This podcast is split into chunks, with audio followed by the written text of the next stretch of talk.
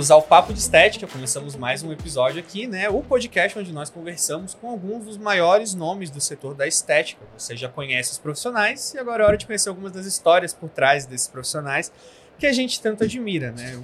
Meu nome é Bruno Machado, sou publicitário, marqueteiro da área da estética, comunicador, um dos apresentadores do Papo de Estética. Estou aqui do lado da Priscila, nossa outra apresentadora. Priscila, por favor. Olá, tudo bem? Sejam todos muito bem-vindos. Meu nome é Priscila Hermes, sou fisioterapeuta dermatofuncional e pós-graduanda em nutrição estética ortomolecular.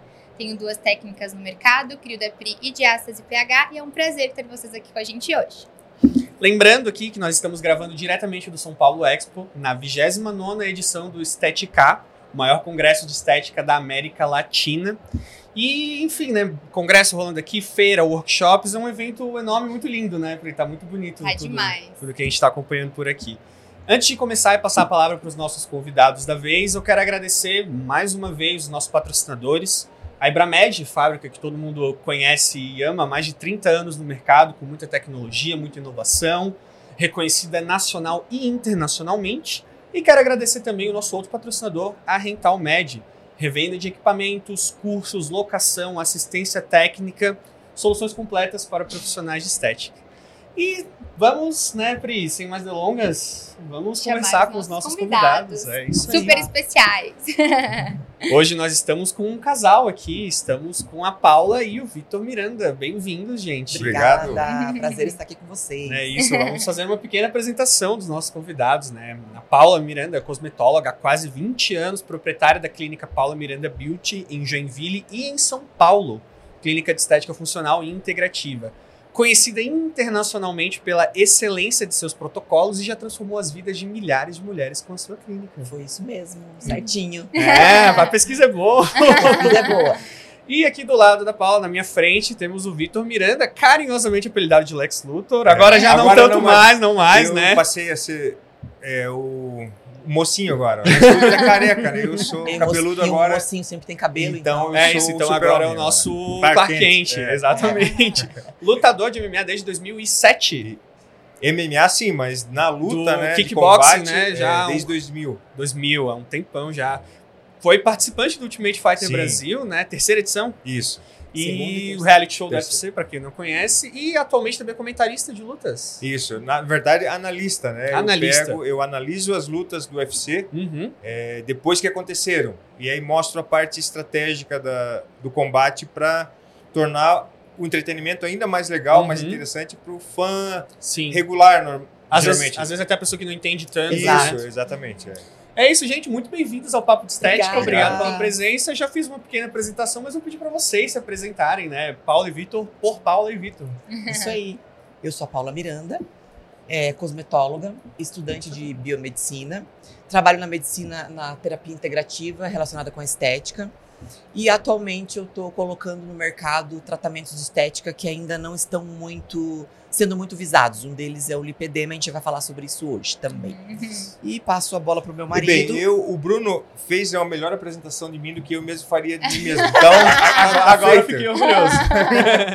É isso mesmo, é tudo que o Bruno falou. Eu sou essa pessoa, Ele só né? não falou que você lutou no UFC. Ah, é. ah, sim, sim, sim. Quando... É, eu participei da, inclusive eu participei da segunda edição do, do reality show, Uhum. mas na, Como na- treinador. nas internas, né, Uhum. como treinador assistente. E aí na terceira edição eu participei como atleta e aí fui contratado pelo UFC e fiquei cinco anos. Cinco anos no UFC, Hum. até 2018. 18. Tá Final de 2018. 2018. Final de 2018. E a gente trabalha juntos, né? Pois é, Ah, vamos entrar separados, nesse assunto aí, mas mais juntos. juntos. É, É. isso, é Mas, isso. como É, eu estrago começou? a cara das pessoas Como que eu e comecei? a Paula resolve. Boa! Às vezes não dá pra resolver. porque- Ó, isso aí é uma apresentação que eu não poderia ter feito. Exatamente. Ai, vamos, Pri. Como que você começou na área da estética? Então, a minha história com a estética não tinha nada a ver com estética. A minha primeira formação é administração e comércio exterior. Quando eu terminei essa faculdade, eu arrumei trabalho numa clínica de estética como na parte administrativa. E nos três primeiros meses, tudo que me foi pedido para entregar de relatório, planilhas e afins, eu não fiz. Aí a minha chefe me chamou, depois de três meses, e falou assim: Olha, eu quero saber o que está acontecendo. Você já está aqui há três meses, você não entrega nada do que a gente precisa, é sempre uma correria e tal. Daí eu fui honesta com ela. Na época eu tinha 20 anos, 19 para 20 anos. Eu falei: Olha, eu não gosto do que eu faço, eu não gosto da planilha, eu detesto essa parte administrativa. E como eu nunca tinha entrado numa clínica de estética, eu fiquei fascinada por aquilo. Porque eu sou de uma família mega humilde e a minha própria família nunca teve acesso a isso. A minha mãe não frequentava salão de beleza, ninguém fazia unha, massagem era coisa de rico. Então a gente não sabia que isso existia, que esse mundo existia. E quando eu acessei isso, eu fiquei maravilhada. Eu falei, Aí eu falei pra ela, eu não quero fazer isso que eu fui contratada, eu quero fazer aquilo ali. E esse tempo que eu não fazia o meu próprio trabalho, eu ficava dentro das cabines. Vendo o que, que era feito, as pessoas iam me explicando, eu fui criando amor. Foi a primeira escola da Isso, da a primeira né? escola, exato. E isso era uma clínica de estética que ela era conhecida no Brasil inteiro. Eu acho que ela nem existe mais, era uma franquia grande. E a gerente falou pra mim, então se é isso que você quer fazer, a gente vai te apoiar. Porque você tem o perfil da estética. Você é comunicativa, você é alta, você é bonita, você tem esse perfil. Uhum. Se você estudar, vai dar certo. E eu fiz minha primeira faculdade com o apoio da própria clínica, Olha que é a faculdade de cosmetologia. São três anos. E aí eu comecei na área de estética. Então foi, não tinha nada a ver. Eu não Ah. me programei pra isso. Ela, a estética me encontrou, eu digo. E é verdade, E né? é Porque verdade. de uma coisa nada programada surgiu a sua carreira que hoje Exatamente. é super bem fundamentada, É. né? Reconhecida. Que Mas legal. foi assim. Que legal, que legal. É, e assim, até falando nisso, né, de como começou e como foi depois de um tempo, né? Assim, quais foram. Qual foi o lado pro qual tu te especializou, de Então. técnicas, até desenvolver os teus protocolos? Pronto. Quando eu comecei na estética, não existia, não era muito difundido a parte de estética em si, tá? 20 anos atrás, pensa. Fazia-se muita massagem, bambu terapia, vácuo, enderma. Não tinha o que a gente tem hoje, que é a união da, da saúde com a estética, é totalmente diferente. Então eu comecei pelo básico, massagem. E aí eu tinha uma clínica em Curitiba, duas salinhas, e eu conheci o Vitor num evento de luta que eu fui massagista dos atletas que iam lutar contra a equipe dele. Olha só a função. Aí eram sete ou oito atletas, o treinador me chamou, eu fiz toda a preparação deles, que eles treinavam, ficava tudo contraturado, e ia pra minha clínica e a gente fazia as massagens. Só que no dia do evento de manhã, o treinador me ligou e falou: Ó, gostaria que você viesse pro ginásio, porque é possível que algum deles se contrature e você Uhum. ajusta essa parte. Aí eu falei, tá bom, eu vou. Não gosto de luta, mas eu vou. E por que eu não gostava de luta? Porque antes, no relacionamento anterior a ele, eu tinha sido agredida fisicamente por um cara que assistia o UFC. Então eu liguei tudo uma isso. versão, né? Isso. E aí quando eu cheguei no, no ginásio, fiquei assistindo as lutas e tal, daqui a pouco entrou ele. Contra o atleta que eu tinha Uhum. preparado. Aí quando eu vi ele, foi amor à primeira Carecão, vista. no meio da fumaça, assim. É, assim. Só de sunga, Foi exatamente óleo assim. no corpo. Foi exatamente assim. Eu tava com uma amiga, daí eu peguei na mão dela e falei, "Ah, vou casar com esse homem. e foi exatamente isso. E aí, quando terminou a luta dele, eu fui tentar conversar com ele. De cara, assim. De já cara, eu falei, lá. não, vou lá falar com ele, quero saber o que, que é, o que, que tá rolando. e ele ficou cheio das meninas em volta, tirando foto e tal. Daí eu falei, quer saber? Eu não vou, não vou falar com ele. Aí fui pra casa. Aí uma amiga me chamou e falou, olha, a gente vai pro forró hoje e o pessoal que tava lutando vai pro forró também. Eu falei, então eu vou. E eu pensei, né? É lá, é lá. Vai que ele tá. Eu cheguei e estavam todos os atletas, menos ele. Não acredito. Sim, daí eu fiquei até 4 horas da manhã, que eu já tava lá mesmo. Daí quando eu peguei a bolsa pra ir embora, eu olho na porta, ele entrando. Eu falei, pronto, agora dá tempo de trocar um telefone e ir pra casa dormir. E aí foi isso, um cara me abordou no corredor, bêbado já, e ele me protegeu, me puxou pro lado, a gente trocou telefone, como é falou. universo, né, cara? Cinco minutos a gente se falou dentro daquela casa noturna. Aí fomos embora, comunicamos dois dias por telefone, né? Daí teve um outro evento em- Curitiba, ele me convidou pra ir, eu fui. Aí trocamos o primeiro beijo, depois 20, 30 dias só por telefone. Dividimos o primeiro pacote de chips. Isso. Veja, gente. Eu lembro. É, um chips que ele me ofereceu. Um cheirinho bom ainda pra dar um beijinho depois, É. né? Aí a gente se conheceu assim, ficamos 30 dias por telefone, eu morando em Curitiba, ele em Joinville. E aí começou o namoro à distância. Eu ia um final de semana, ele ia outro. Aí passou uns três meses, ele lutou no K1 Japão. Quando ele voltou desse evento, a gente falou: bom, tá ruim assim de ir e voltar, carro final de semana, vamos morar junto, vamos. O que, que eu fiz? Desmontei o meu espaço todo em Joinville, desmontei o é, Curitiba, desmontei o apartamento que eu morava. Eu fui morar na garagem da mãe dele.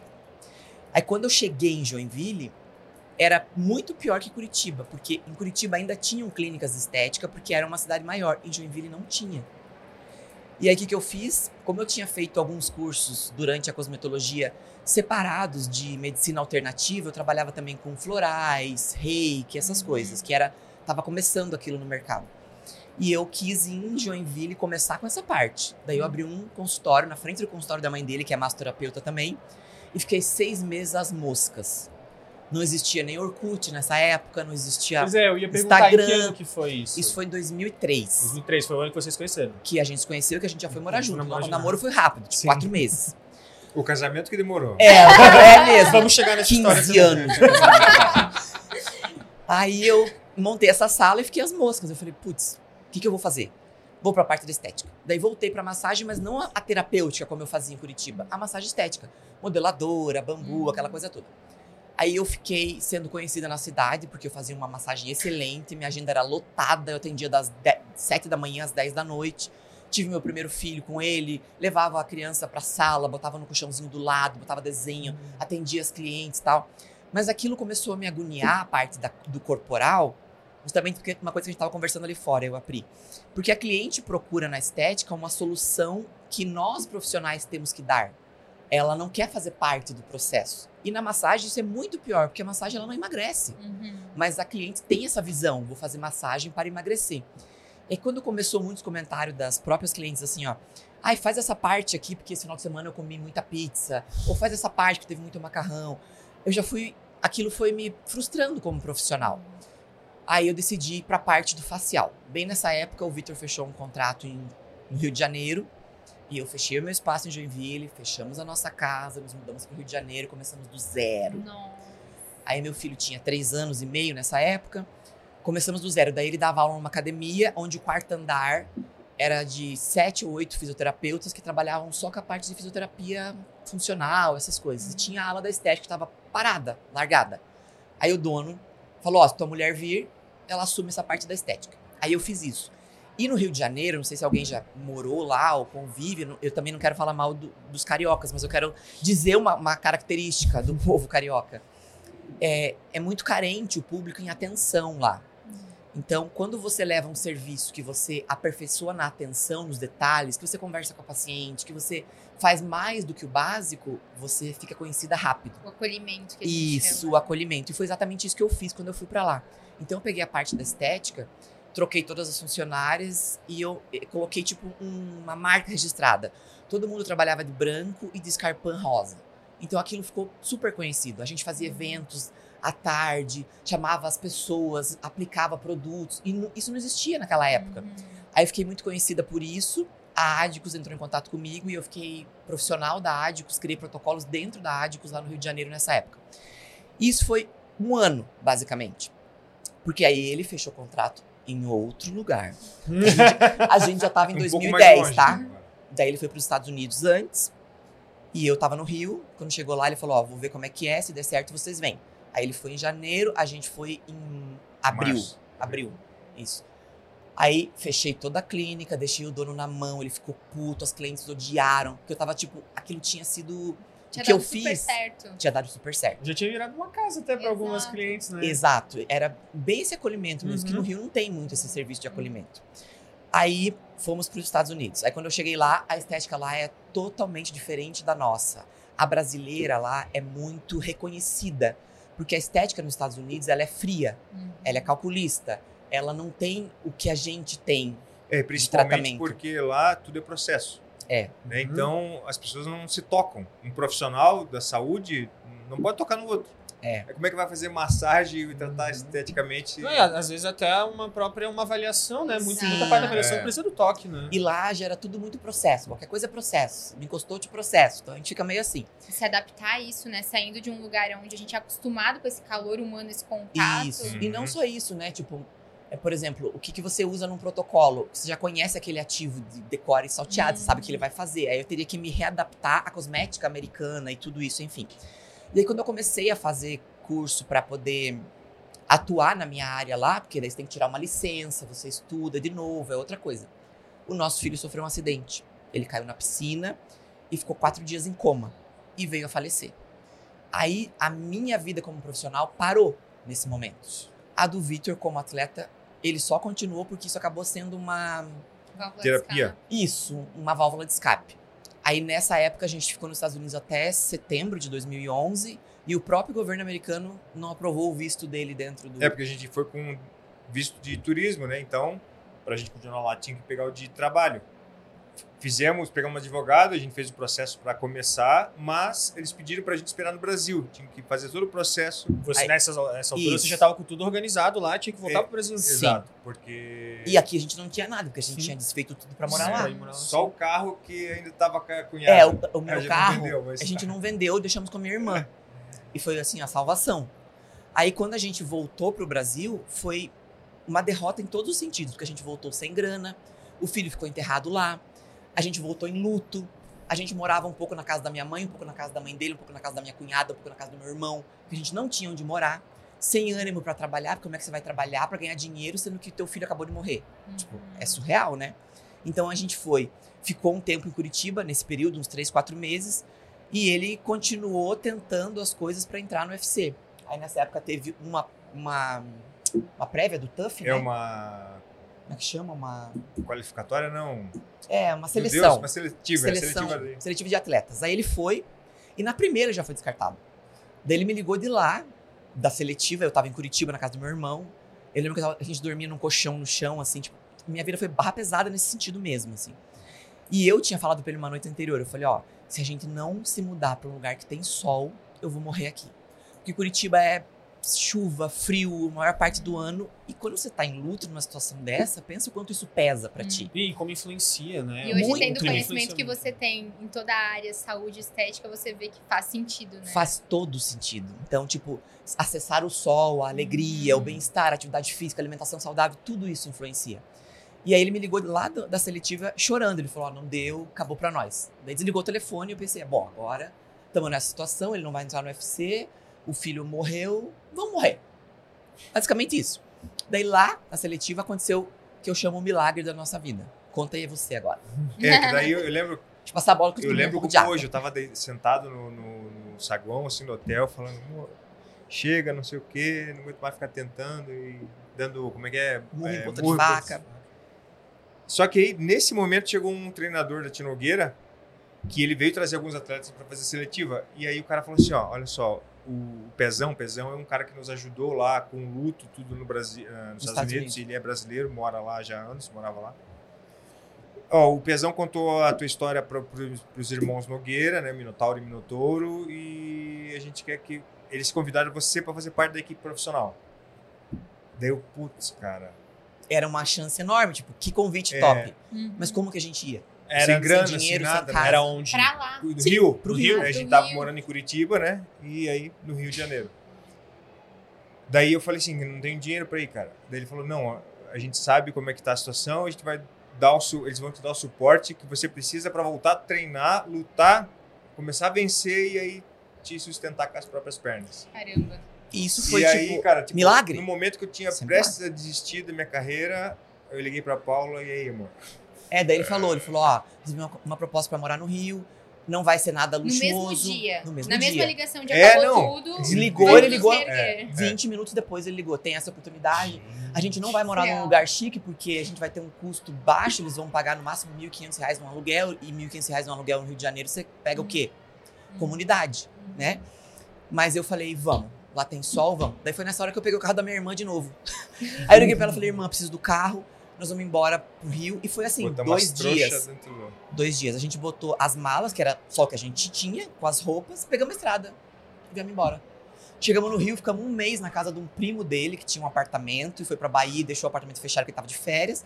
A gente ficou ali. Foi bem na, na virada do ano, assim, Réveillon e Natal. Foi o nosso primeiro Réveillon e Natal sem ele. Quase separou. A gente quase se separou porque a gente não brigava, mas dentro de, dentro de um apartamento, só nós dois, né, esperando ansiosamente a- o ano começar para eu poder ir treinar na Nogueira. Aí, tipo, eu tomei Não- vários não remédios uma noite, tentei me matar.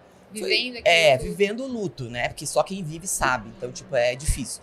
Aí começamos o ano. Fomos pra academia onde ele foi treinar e a gente morou num apartamento que era numa comunidade mesmo. Chamava Terreirão, quem mora no Rio vai saber o que eu tô falando. Ela é uma comunidade de morro, mas ela é uma comunidade é, reta, assim, plana. Mas a gente morava dentro da comunidade, um apartamento mega pequeno, mas que a gente ficou mega feliz por estar lá. E aí eles Mas era davam... uma quadra da praia. Era uma quadra da praia. Tinha sol e Isso era uma importa. da praia. Não, da Praia do Recreio, vocês não têm noção, é o melhor lugar. Então, como é que eu me recuperei do luto nessa fase? Eu ia pra praia, caminhar no sol. Eu chorava na frente da praia, mas eu tava no sol e tentando me reerguer. E ele, sem previsão de luta, sem previsão de nada, pegava a mochilinha, bicicleta, ia treinar. Aí ele voltava pra casa, eu já tinha voltado da praia, mas eu sempre deprimida, chorando no sofá. Eu ficava assim, eu só saía de casa na hora que caminhava na praia, depois eu não fazia mais nada. Daí passou uns meses, né, amor? Uns quatro, É, seis uns- meses. Foi- não, foi uns três meses até eu marcar minha primeira luta. E aí comecei a, a lutar, a vencer. Um ano depois, eu fui pro TUF para fazer é, ser assistente técnico do, do Minotauro, que foi o treinador principal. E aí depois, mais um ano depois, eu fui, aí fui como é, Atleta. atleta. daí. E nessa época a gente teve a Nina, que é a minha filha mais velha hoje. Foi, a gente, eu engravidei dela um ano depois do falecimento do Igor. E aí eu- hoje ela tem 10. Aí a, a vida começou a mudar quando ele participou do reality, entrou no programa, ele ganhou todas as lutas dentro do reality e foi pra final. O cara de sapato, que é bem conhecido hoje porque participou no Big Brother. Uhum. E ele perdeu pro cara de sapato, ficou em segundo lugar. Porém, ele entrou com um contrato no UFC, mesmo em segundo lugar. Uhum. Daí a primeira luta que ele fez, que foi inclusive aqui no, em São Paulo, no Birapuera, né? Foi no Barueri. em Barueri. Ele ganhou o prêmio da noite com um nocaute nos últimos 10 segundos na cabeça do cara. Foi incrível, ele ganhou o prêmio da noite, 50 mil dólares, e a gente fudido. Aquilo foi tipo, Meu uau! Deus do a céu! transformação que vocês estavam precisando há Pensa. tanto tempo, né? Nossa, Aí- eu imagino você Não, ó, me assistindo. arrepio de falar. Eu tô arrepiada Sabe por quê? Sabe por quê não, que eu me arrepio de falar? Porque aconteceu uma coisa três semanas antes dessa luta. Eu queria muito sair daquela situação que eu tava, morando na comunidade e tal. E a gente decidiu é, que a gente ia lutar, independente do que fosse, a gente ia sair daquela. E aí, três semanas antes da luta dele, eu peguei, ele tava dormindo, eu peguei o nosso talão de cheque, três horas da manhã, abri o talão de cheque e preenchi um cheque no valor de 153 mil reais. Porque naquele, naquela noite eu tinha feito o cálculo de quanto daria 50 mil dólares em reais. Não, não foi esse valor. Foi sim. Não foi, tava cinco e pouco já o dólar. Será? Foi mais, Aham. né? Foi mais. Enfim, eu preenchi o o valor do cheque. Aí eu risquei o nome dele no cheque e coloquei Dana White paga a Vitor Miranda o cheque nessa data. E coloquei a data da luta dele. Esqueci, guardei aquele cheque e tal. Só que na hora da luta eu lembrei do cheque, que eu tava com uma amiga minha.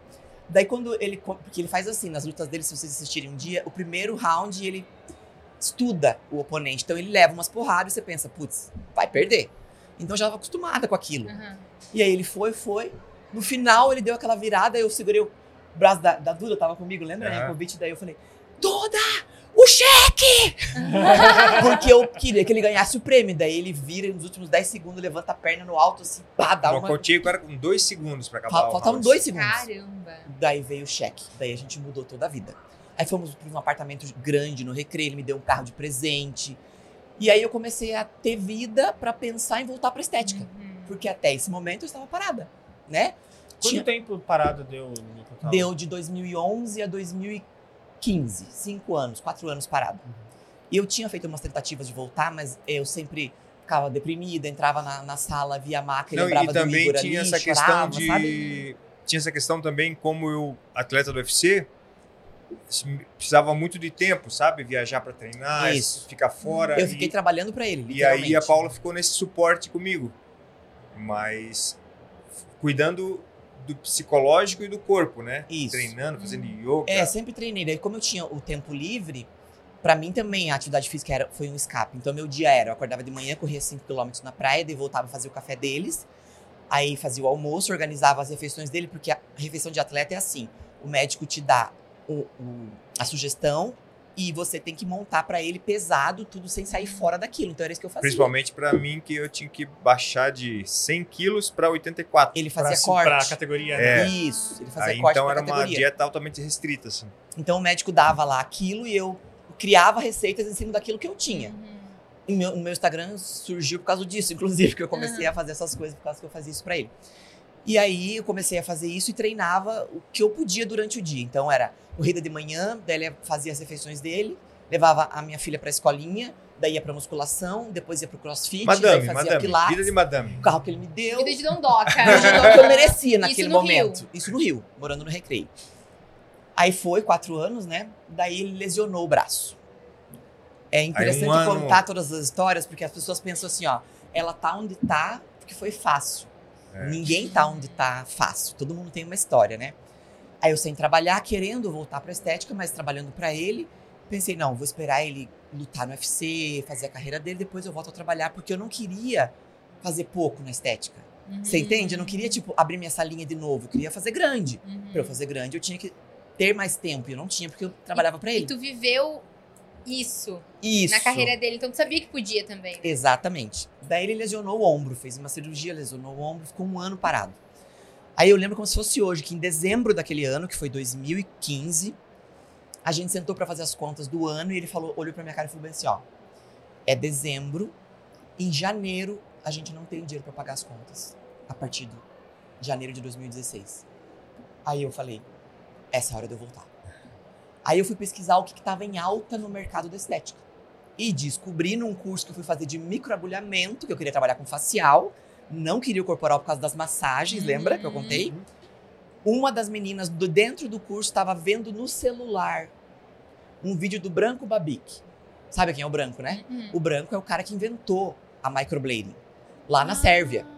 E eu assisti aquele vídeo e o vídeo era o seguinte: Fala pro público o que é Michael Brading. É. Micro, microblading é a técnica de micropigmentação com tebore, fio a fio, que há há sete anos atrás estava surgindo no mercado. Foi bem na época que estourou isso. E o vídeo que eu assisti no celular da garota do lado, eu almoçando, ela vendo o vídeo e eu aqui, né? Só olhando, falei, gente, o que, que é isso? Era assim, ó. Era uma maca.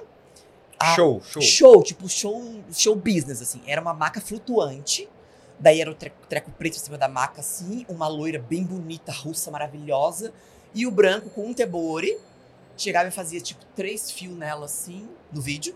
Ela levantava, fazia assim com o cabelo, aquela sobrancelha maravilhosa e saía e acabava o vídeo. Eu falei, gente, eu quero fazer aquilo ali. Maca flutuante, tudo. Ah, quero esse glamour. Eu quero esse glamour, porque eu sempre. Eu, eu acho que a estética é ligada com glamour. Na minha Aham. cabeça sempre foi isso. Hoje eu entendo que realmente é. Uhum. Saúde, mas também glamour. Aí eu cheguei em casa e falei pra ele: Ó, eu quero fazer esse curso aqui. Aí mostrei o vídeo pra ele. Dele, como é que nós vamos fazer isso? Aí eu fui pesquisar valores de curso. Na época era 5, 6, 8. Os cursos são caros nessa Uhum. área, né? A gente não tinha dinheiro pra pagar as contas do Só mês tinha de janeiro computador. ele tinha um computador. Daí eu sentei com ele, falando sobre isso, aí ele se ofereceu. Ele falou: vamos vender o meu computador pra você fazer o curso, então. Eu falei, Gente, Não- não me a pagou até hoje. Já te paguei várias É? vezes. Não, ela fazia tuas marmitas, tava pago já. Exato, valeu, Pri! Ah, É verdade, é verdade. Eu que tava devendo. Você que tava devendo, exatamente. tá Olha, certo. por esse prisma, obrigada, amiga. Aí eu vendemos o computador dele, eu peguei o dinheiro, fui pra São Paulo, fiz um curso que não aprendi quase nada, porque foi um curso tipo rápido de meio-dia. Hum. E eu fiquei pensando comigo, como é que eu vou riscar a cara de alguém? Assim, Fazer uma tatuagem na sobrancelha. Só que quando eu fui fazer o curso, ele botou toda a fé naquilo, porque a gente não tinha como ganhar dinheiro no, mês- no ano seguinte. Aí ele me ligou e falou assim: ó, e aí, como é que foi o curso? E eu pensei, eu não podia falar pra ele assim, ó, porque eu tinha pego o Uhum. computador Gastou dele, né? meus cinco pila. maravilhoso, amor, aprendi Foi muito. ótimo. Exatamente o que eu fiz. foi incrível. Eu vou ganhar muito dinheiro com isso. Com aquilo ali, eu decretei o meu futuro, porque a gente fala, é decreto, o universo Uhum. entende e faz acontecer. Eu voltei pro Rio e falei, pensei comigo, eu não tenho o que fazer. O resto do dinheiro do computador, ele vendeu por oito, foi oito, né? Oito, Não lembro. nove. Eu peguei cinco pro curso e três pra montar uma saleta.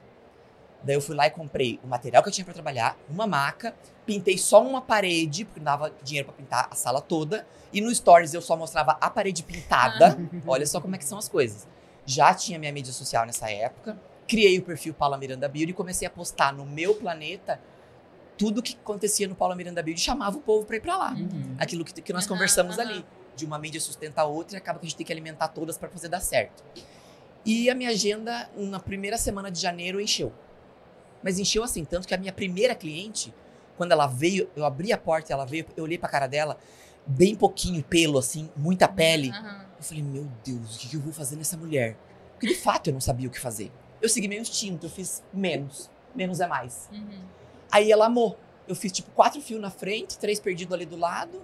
Nada muito lindo, porque não sabia fazer tu, direito. tu não pode esquecer de comentar que nesse processo até você virar uma boa micropigmentadora, tu treinava a noite Sim, toda É, esqueci de no, no, no EVA, né? No, Eu, eu comprei EVA, vários. Tipo, uma cor de pele. pele, Comprei, pele sintética que É, chama, não? Mas eu não tinha dinheiro pra comprar pele, Pele sintética. artificial. Eu comprei EVA. Tá? De tatame mesmo. É o do tatame, aquele berris. Aí a minha filha botava ela na cama 8 da, da noite e eu treinava até 4 horas da manhã do outro dia. Todo santo dia. Fiquei três meses fazendo isso.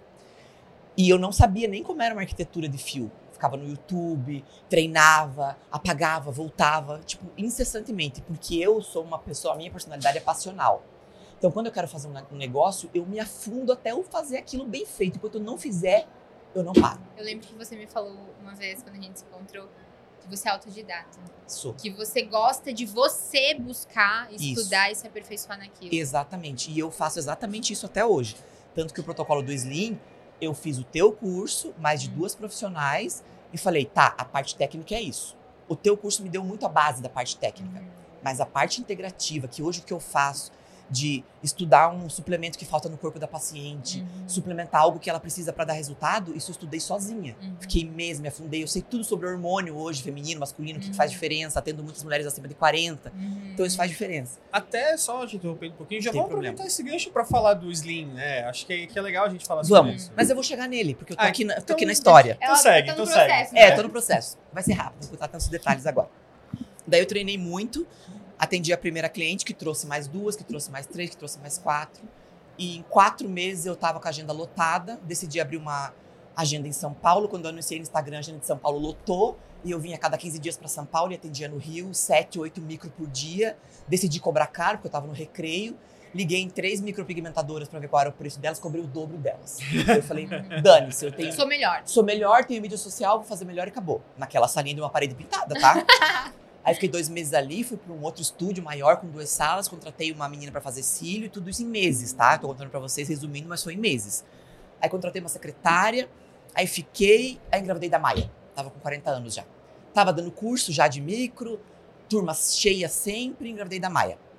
Aí passei a gravidez toda trabalhando, dando curso. Quando a Maia nasceu, nós dois numa noite conversando, vocês verem o nosso Não, nível, antes, né? De, gente- antes de, de dela nascer. ah, é, antes dela, antes dela nascer, eu fiquei muito carente de família enquanto eu tava grávida dela no Rio. A gente não tinha família lá, era só nós dois.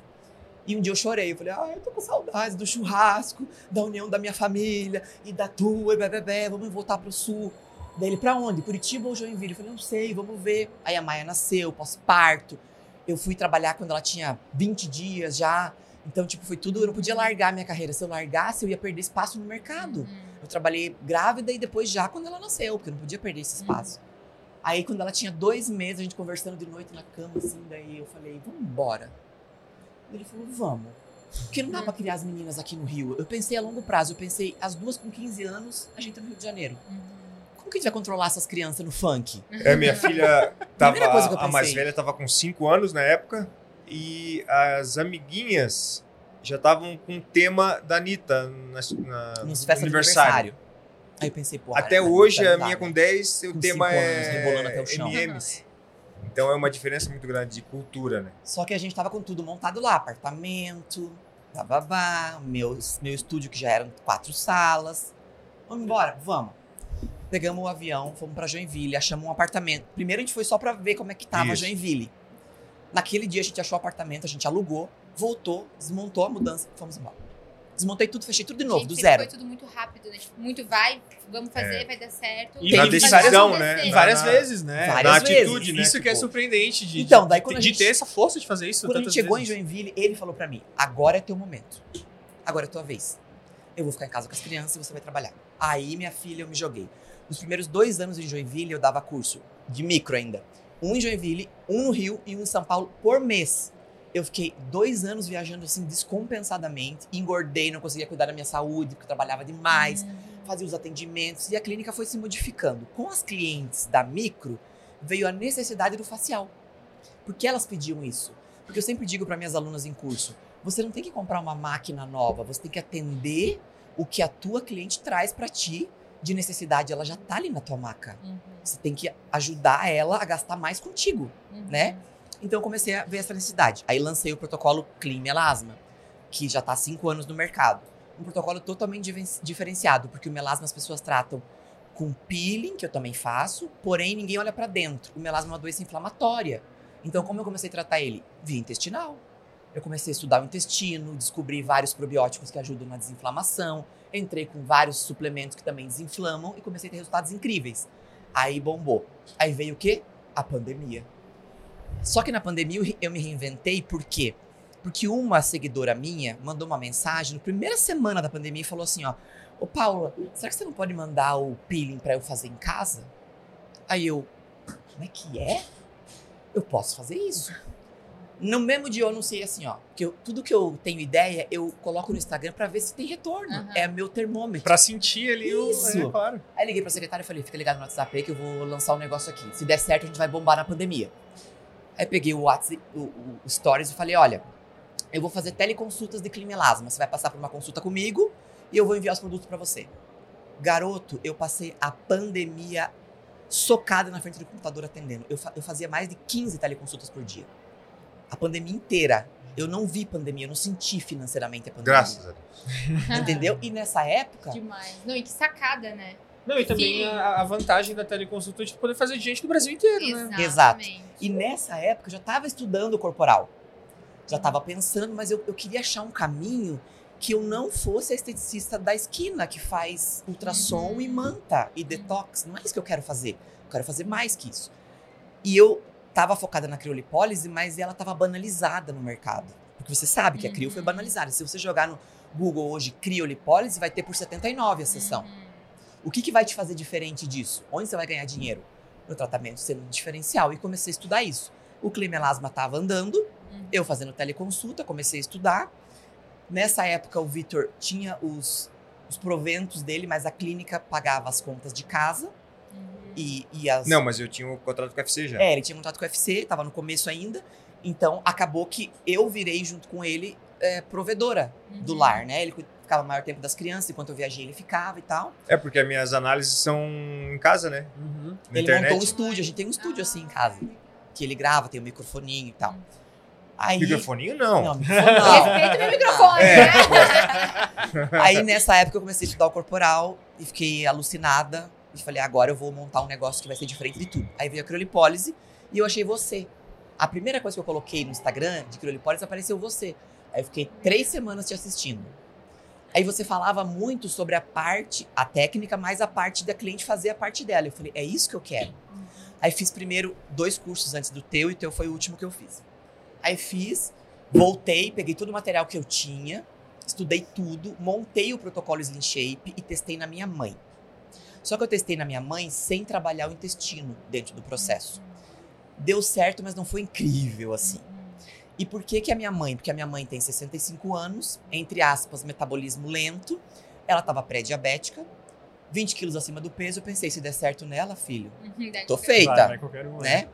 Fizemos a primeira do Slim, deu, mas não ficou bom. Falei, mãe, não é isso, vou estudar mais um pouco. Isso em 2021.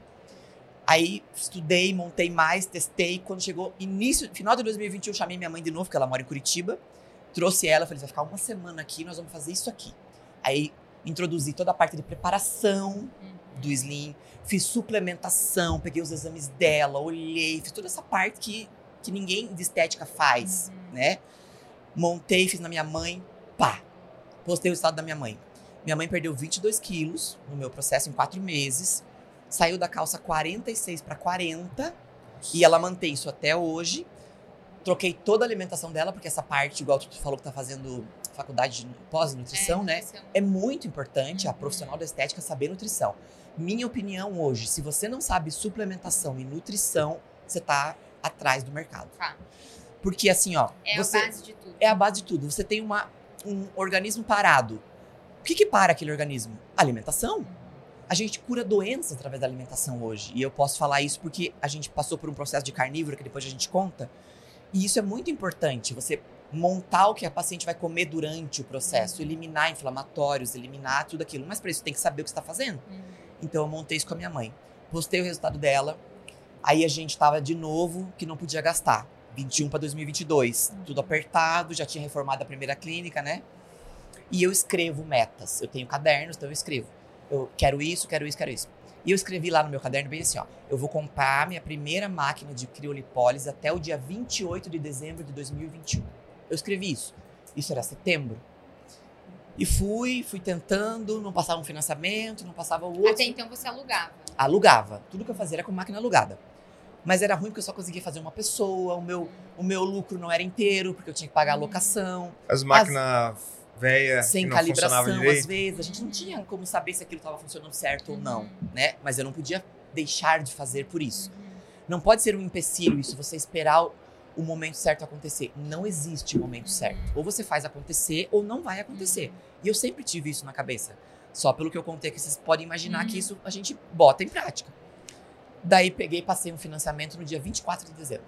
Mandei meus documentos todos e fiquei esperando. 25 nada, eu ansiosa, 26 nada, 27 nada. Adivinha qual foi o dia que eles me ligaram pra dizer, tá aprovado? Dia 28. 28 de dezembro de 2021, como eu escrevi no caderno. Eu chorei tanto aquele dia, eu chorei tanto. Aí chegou a máquina no início, aí a gente foi junto lá. Quando eu abri a máquina, que era uma Polaris da Ibramed, porque os cursos que eu fiz, cada um trabalhava com um, mas eu fui no teu. Tu trabalhava com isso, era certo. Eu falei, vou no da Pri. Comprei a Polaris. Quando eu abri a máquina, ele tava comigo. Eu olhei pra cara dele e falei, amor, a gente tem essa máquina inteira pra pagar. O que, que nós vamos fazer? Aí lembra que você falou pra mim? Você falou hum, pessoas. é, quem tem medo, eu não lembro como é a frase que você usou.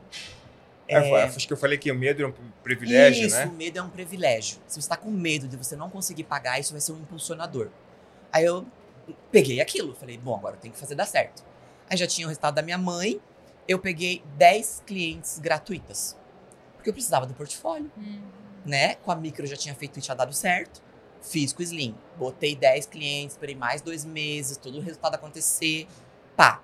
Quando eu fui postando, a agenda foi enchendo, foi enchendo. Cheguei a atender, tipo, 15 avaliações num dia. Só que nessa época, eu não cobrava o valor que eu cobro hoje e eu não cobrava consulta. Então, muita gente ia... eh, Porque a consulta, Pra ela... tirar uma foto contigo. É, Sim. é pra tirar uma foto comigo, ou às vezes uma profissional estética que quer saber o que você tá fazendo. E Tinha- você não filtra daí, né? e você não filtra.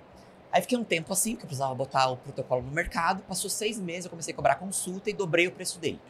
Aí, lógico, quando você faz isso, você passa por um período que dá uma peneirada Uhum. e depois o público certo vem. Então, de 2022 até hoje, o Slim tá no ar e hoje ele é o maior rendimento da minha clínica. Eu continuo tendo clima elasma, eu continuo tendo limpeza de pele, eu continuo tendo outros protocolos, mas o Slim é o carro-chefe. Daí, quando fiz final de 2022, eu tinha no ano de 2022 reformado toda a clínica nova, que precisava de espaço maior, porque o Slim estourou em 2021. Eu mudei para um lugar maior, contra a vontade dele, porque a gente financeiramente não podia fazer aquilo. Eu fiz. E aí a gente passou quatro meses meio que assim, discutindo em casa, e eu falava que não ia gastar mais, aí o orçamento era tanto, eu gastava o triplo, e assim vai. Não, não foi por isso. É isso, tu sempre fez. É.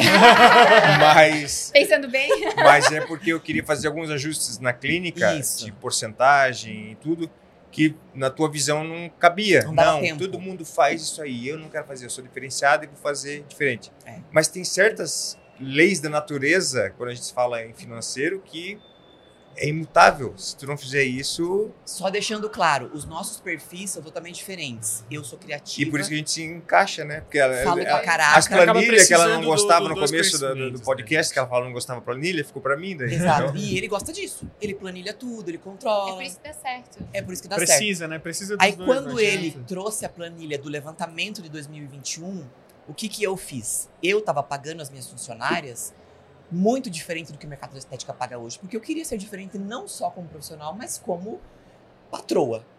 Tá, eu não quero que a minha profissional seja aquela assim, ó, eu ganho tanto por mês, trabalho aqui, porque mas quando aparecer uma coisa melhor eu saio. Eu não queria isso, porque o Slim ele é tão detalhado, tem tanta coisa intrínseca nele ali, que a pessoa tem que fazer parte do, ela do- tem que fazer da parte empresa. daquilo. Aí né? você treina tudo, a pessoa tá conseguindo fazer, ela vai embora. Uhum. Então eu pensei, se eu pagar bem a pessoa, isso não vai acontecer. Só que isso quase quebrou minha empresa. Quase. E se não fosse ele ter planilhado tudo e a gente ter feito uma varredura antes de ir pra clínica nova, eu não tinha ido. Só que por, por isso ter acontecido, a gente também não tinha como investir na clínica nova. Então eu fiz tudo pra frente. Tudo, amiga. Eu peguei boleto, eu parcelei com amiga, eu, assim, ó, fiz tudo que não podia, eu fiz. Tudo. E ele alucinado. porque a parte financeira, eu né? imagino o Vini também quicando alto, assim, né, Isso. de Aí raiva. comprei mais máquina, financiei mais máquina, porque o espaço era maior, já tinha mais gente fazendo.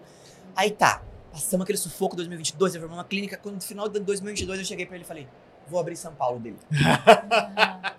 Só jogou pra trás assim. Aí ele falou: como é que nós vamos fazer São Paulo? Eu falei: não sei, mas eu vou abrir São Paulo. O público lá é muito grande, tem gente que viaja de lá pra cá pra fazer, eu preciso abrir lá. É aquilo, sentir o feeling. Uhum. Você olha no teu direct, tem muita gente de São Paulo pedindo, você tem público lá. Uhum. Aí uma das minhas alunas que fez curso comigo, que eu comecei a dar curso do protocolo do Aham. Slim, se destacou. Ela era uma pessoa parecida com a minha, tinha a mesma visão. Liguei pra ela. Falei, ó, preciso de uma pessoa de confiança em São Paulo, quero abrir aí, não vou poder estar aí diariamente, é uma vez por mês para as avaliações. Quer abrir comigo? Quero. Juntamos as escovas de dente, abrimos São Paulo.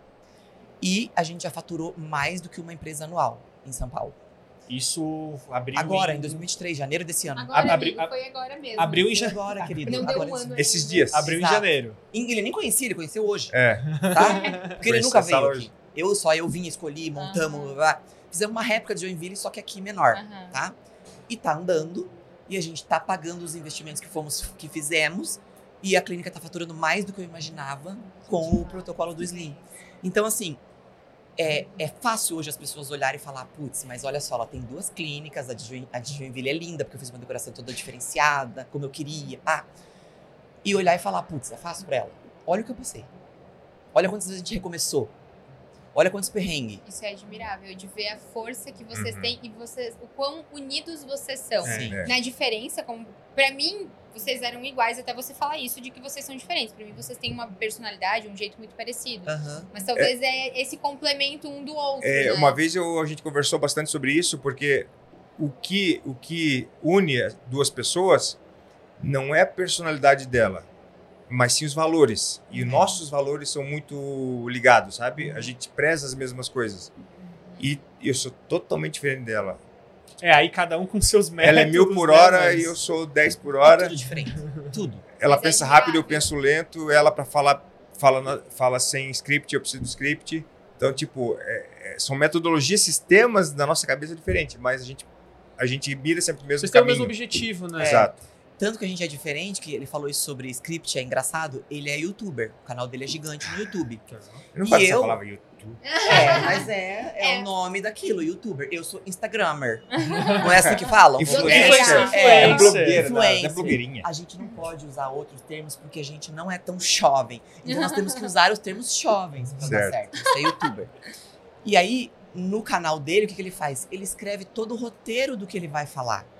Aí ele senta, ele grava, ele estuda. Igual, sabe, ator que vai fazer a cena? Uhum. Ele decora. Agora é eu gravando. Nós vamos falar do quê? Banana. Gente, a banana foi Uhum. feita em 1900. e lá. Acabou, eu fiz o negócio. Em três minutos. É totalmente diferente. Tanto é que ele não consegue alimentar o Instagram dele como eu alimento o meu por esse perfil. Uhum. Porque não dá pra sacar e fazer qualquer coisa. Ele quer estudar o que E até falar. mídia social, quando a pessoa quer entrar numa, escolher uma para focar, ela tem que saber qual é o perfil dela. Uhum. Né? Que tem... Aí daí no teu caso o YouTube funciona muito Perfeito, melhor. é. Isso, e o meu Instagram.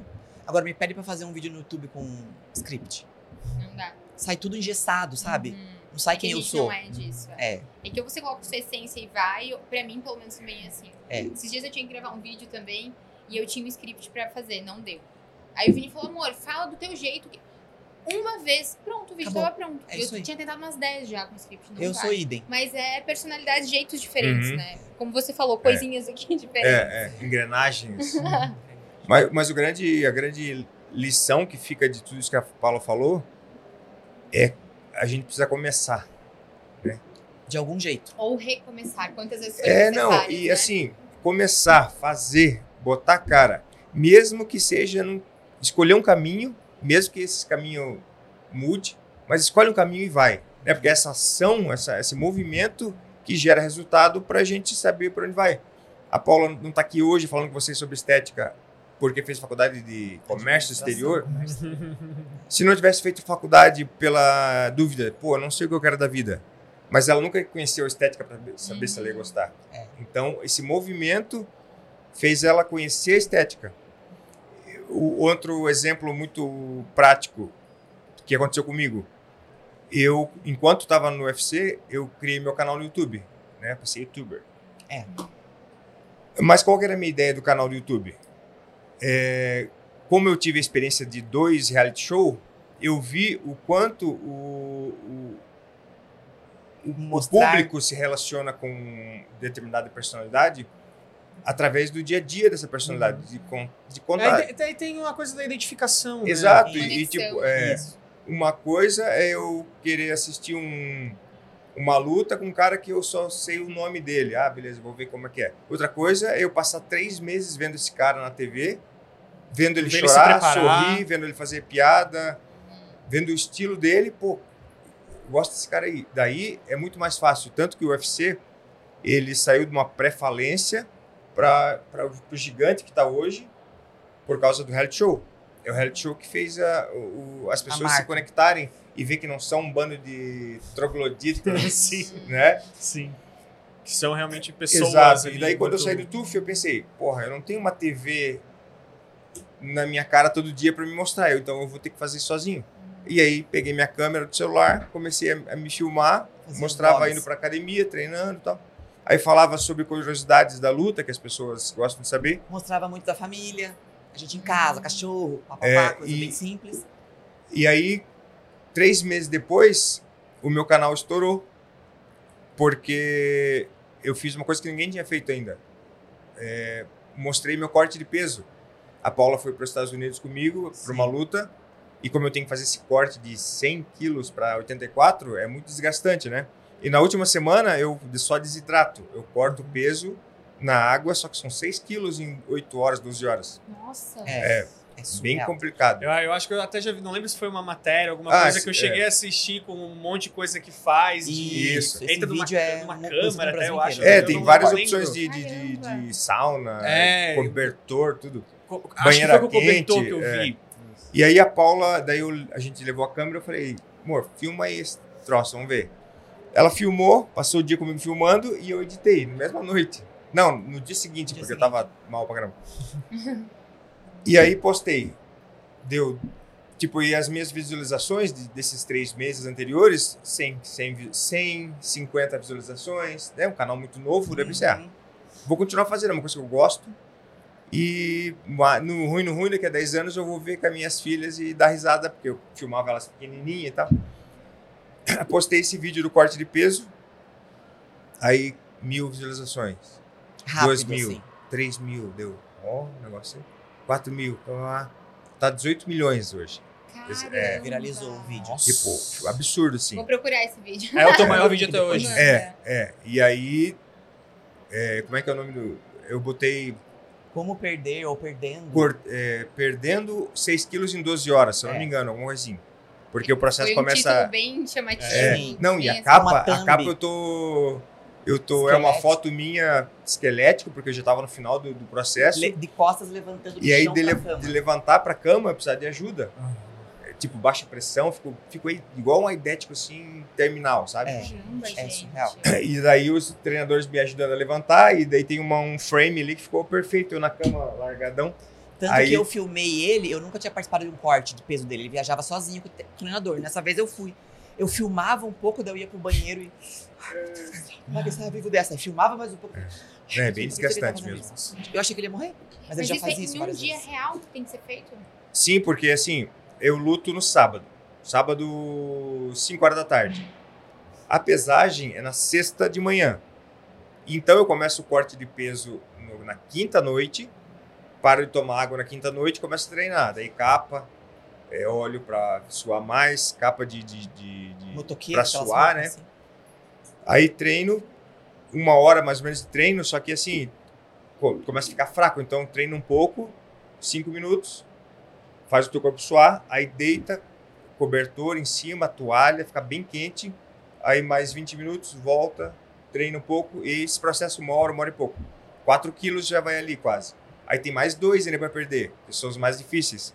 Aí eu durmo, só como uma saladinha, né? No vídeo até tem ela, ela É, um pratinho salada só velho. umas assim. folha de alface com limão. É, com limão. Até eu tô entregando pra ele, eu falei, tá aqui seu jantar. o que que você falou? Da- daí tu falou assim, é, gosta, tá gostoso, amor? Daí eu falei Tá assim, gostoso. ah, a melhor refeição é aquela que a gente tem. É. Tipo, naquele momento era o que eu tinha, era a melhor coisa do mundo. Era o banquete. É. Aí acorda, sem tomar água, sem nada, mantém aquilo ali, acorda de manhã. Como eu tô muito fraco, não tenho mais como treinar. Então, é, o processo é na banheira quente, daí uma banheira pelando, que faz os teus poros começar a transpirar. Aí um pouco de banheira, 20 minutos de cobertor ali, banheira, cobertor. Aí fiz os dois processos desses, aí bati o peso.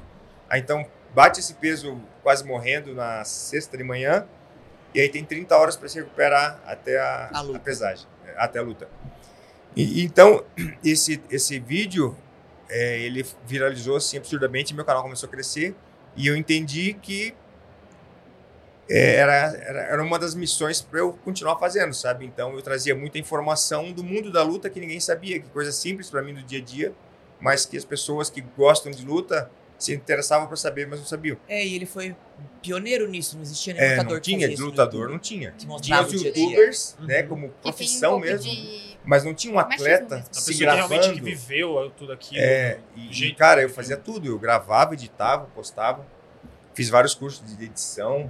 Que legal. Autodidata também. Super. E aí, onde eu quero chegar com isso? Que eu comecei a fazer. Eu tomei um caminho. Mas, depois que eu saí do UFC, o UFC me chamou de novo para eu ser analista de lutas. Uhum. E na verdade a gente nem sabia o que eu ia fazer no canal do UFC Brasil. Mas como eu já tinha um canal e, e falava legal com as pessoas, comunicava e, e fazia crescer o esporte, eles falaram, cara, a gente quer que você faça alguma coisa pro UFC, para as mídias do UFC. A gente não sabe o que, mas vamos bolar.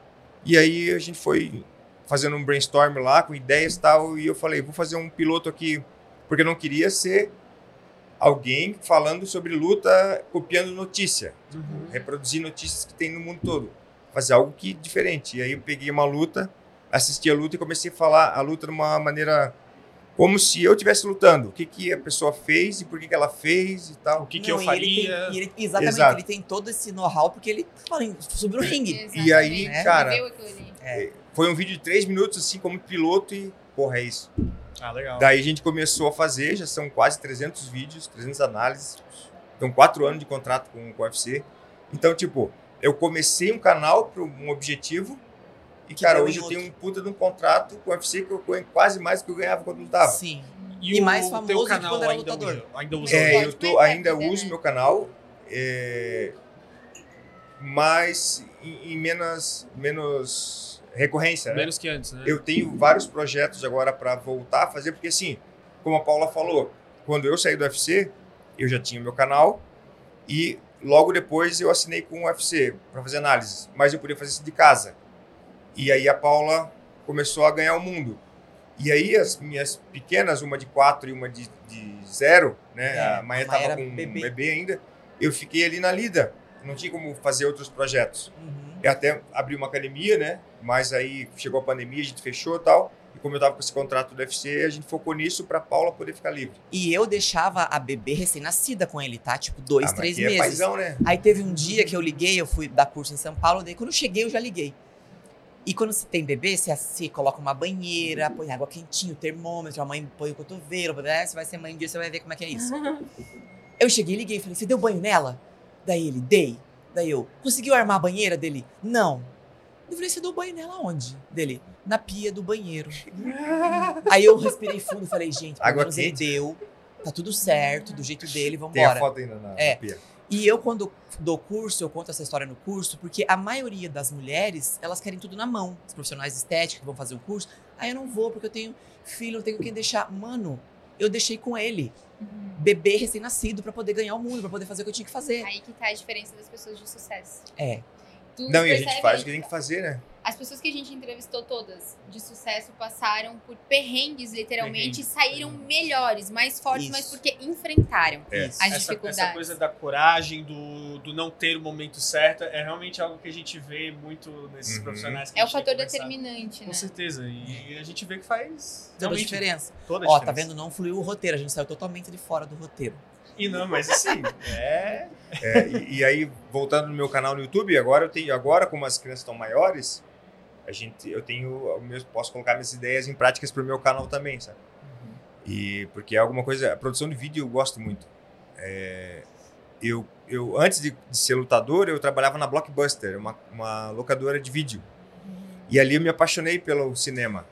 E daí depois isso ficou meio latente, porque eu comecei a lutar. Quando eu saí da luta e abri meu canal, aquilo voltou à tona, sabe? Porra. E, e Vou aí, fazer filme de mim mesmo. é, eu era meu era o próprio ator. É. E- É o Clark Kent. né? Mas isso que eu, então esse é o grande lance, é Sair vai, do lugar. tem medo, mas vai com medo mesmo, né? Como Vai. eu falei aquele dia que a Paula recebeu a máquina. Não falei do medo, era privilégio, mas falei que a pressão é um, pri- um privilégio para nós. Eu aprendi isso na luta. Na luta, todo lutador que se preze luta cagado, luta com medo, né? Mas enfrenta isso e, e usa o medo a seu favor. É o motor, né? É. Exato, porque o medo numa luta, por exemplo, ele vai fazer eu treinar mais, me preparar mais, já que eu não quero, eu tenho medo de apanhar, então eu vou treinar pra caramba pra não apanhar. Ele me, ele me aumenta o meu limiar de dor, eu suporto mais, do- mais dor do que o normal, eu fico com um reflexo mais apurado. Então, esses mecanismos e muitas pessoas que não não conseguem alcançar um sucesso é que quando elas dá aquele frio na barriga, elas se encolhem. É. Uhum. Pô, eu não quero sentir isso, então eu não vou, eu não vou naquele lugar ali que eu não quero sentir Vamos isso. transferir esse exemplo Mas que se ele deu. você tá sentindo, abrace isso. Tipo, É. porra, se eu tô sentindo isso é porque eu tô fazendo alguma coisa que, que, que Vale tenha. a pena. é. Tem a ver. Transferindo isso pro pessoal da estética, né? Ah, tipo, como que a gente vai é, quantificar o que ele falou pra estética? Comprei uma máquina. Tô com medo de não conseguir pagar. Automaticamente eu sei que eu preciso ter clientes. Eu tenho que fazer o que tem que ser feito para ser clientes. É a mídia social? Vou fazer. É fazer caso grátis para ter portfólio? Vou fazer. Quando você não tem esse impulso, você fica parado na zona de conforto. É achar a solução e não focar no problema. É. Exato. E a gente foi achadores de solução. é todas isso, é se vezes. movimentar. Se movimentar. É. Que aí, É em algum momento, alguma coisa vai acontecer. Né? Você pode mirar pra lá e tudo acabar aqui, mas, mas se tu ficar parado, não vai pra lugar nenhum, né? Você não vai saber qual direção seguir. Exatamente. É, tenta, é tentativas, né? É isso aí. Ninguém vai fazer algo ou se começar algo tendo a certeza de que aquilo vai ser um verdadeiro sucesso. Não. Você tem que tentar e arriscar. E isso é a coragem. na E verdade. isso tu aprende, né? Tipo, ah, não deu certo a clínica que eu quis montar. Mas tu aprendeu tanta coisa que tu vai poder Na usar na próxima próxima. vez, É. E aí, É. e aí vai melhor do que seria se fosse na Isso. primeira. Exato. mesmo. E assim vai. Vai. Gente, é, até agora a gente estava falando muito de passado, né? História. Vamos fazer o Hum. caminho inverso, né? O, o que, que vem por aí na, na vida, na carreira de vocês, dos dois? Até vocês já falaram um pouquinho ao longo do papo, né? Vai voltar com, Uhum. com o canal, agora tá com a clínica aqui Uhum. em São Paulo bem grande, mas vamos. Eu, na minha área, sempre que eu estudo um método, igual o Slim, por exemplo, eu fico pelo menos dois anos focada nele. Uhum. O Kuklin Melasma foi assim também. Por quê? Porque não é só você montar um método, você precisa clinicar ele. Uhum. Pra você clinicar ele, você tem que atender todo tipo de pessoa. Porque às vezes você pensou que o que você montou pra uma vai dar certo, mas pra outra não dá. Então, Colocar a prova, a metodologia, né? colocar a prova. Então, sempre que eu lanço um método, eu fico dois anos focada nele. E o Slim chegou nesse momento agora. Ele chegou no, dé- no segundo ano com sucesso. Eu já atendi todo tipo de pessoas que você possa imaginar, desde jovens até pessoas mais velhas, entreguei resultados. Homens. Homens, que as mulheres trazem os homens, os Uhum. maridos, né? Não só eu que vou ficar gostosa, não. Tu também tem que É. entrar, entrar na linha. E aí agora, eu. Quando isso acontece, que eu fico um tempo sem saber o que eu vou fazer, ainda focado naquilo, eu fico observando o mercado. E agora surgiu há pouco tempo, com quase. E vou dar até essa dica para profissional de estética, hein? Quase zero profissional que trabalhe muito bem a doença lipedema. É uma constante, muitas mulheres nem sabem que existe, elas não sabem do que se trata, se tem cura ou não. Então eu comecei a estudar o lipedema. E eu tô em fase de, de pessoas que eu tô fazendo o que eu montei para poder ter resultado. Então já tô com três resultados excelentes dentro do Legal. que eu montei para lipedema. Em agosto eu tô indo para um meeting internacional só de lipedema agora, com profissionais de várias áreas para esse problema.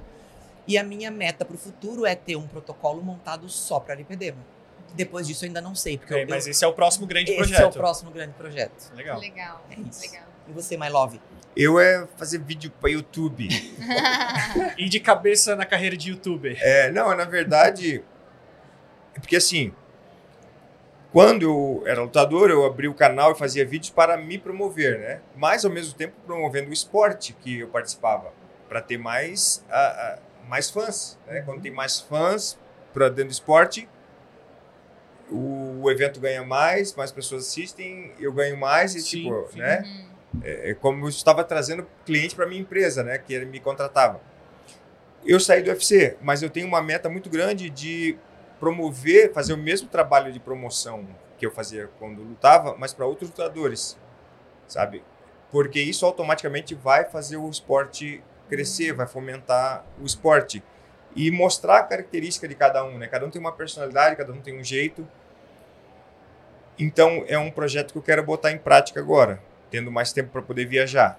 E, e esse é um, mas a raiz principal é transformar o MMA num esporte gigante, sabe? Ajudar contribuir.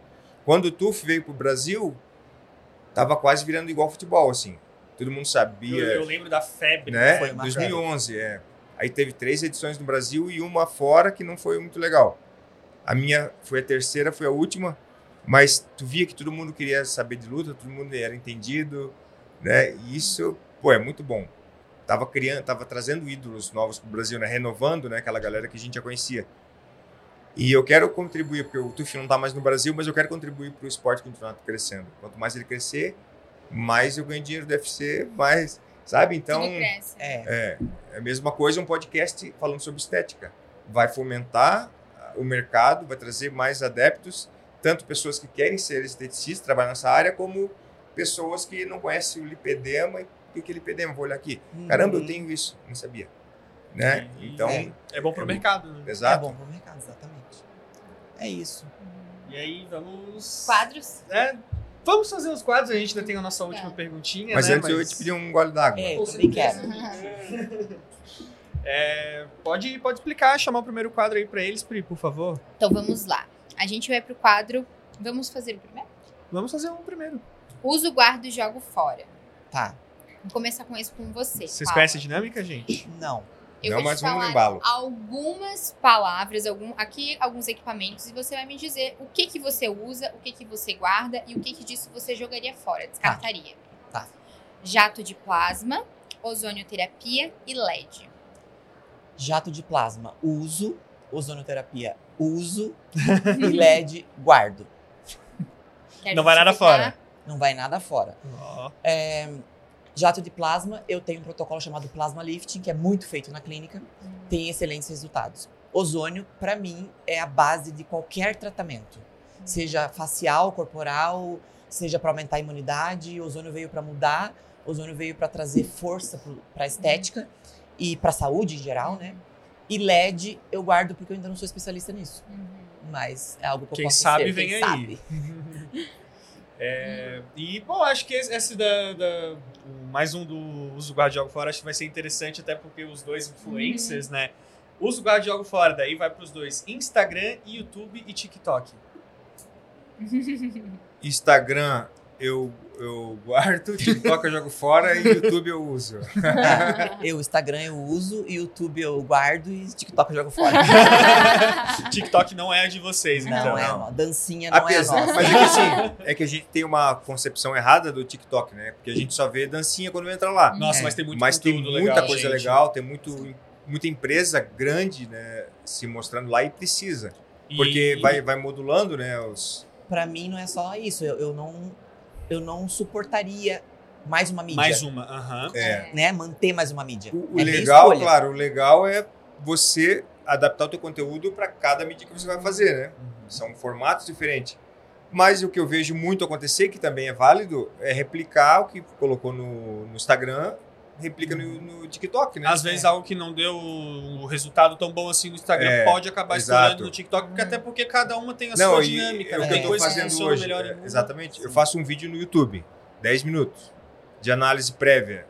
E aí eu pego e corto aquele vídeo em, Uhum. sei lá, quatro vídeos menores de um minuto, um minuto e meio, aí posto no Instagram, posto no TikTok, posto no Kawaii. Meu e Deus, e tá às kawaii, vezes você no tem? shorts. Não É. estava sabendo do Kawaii.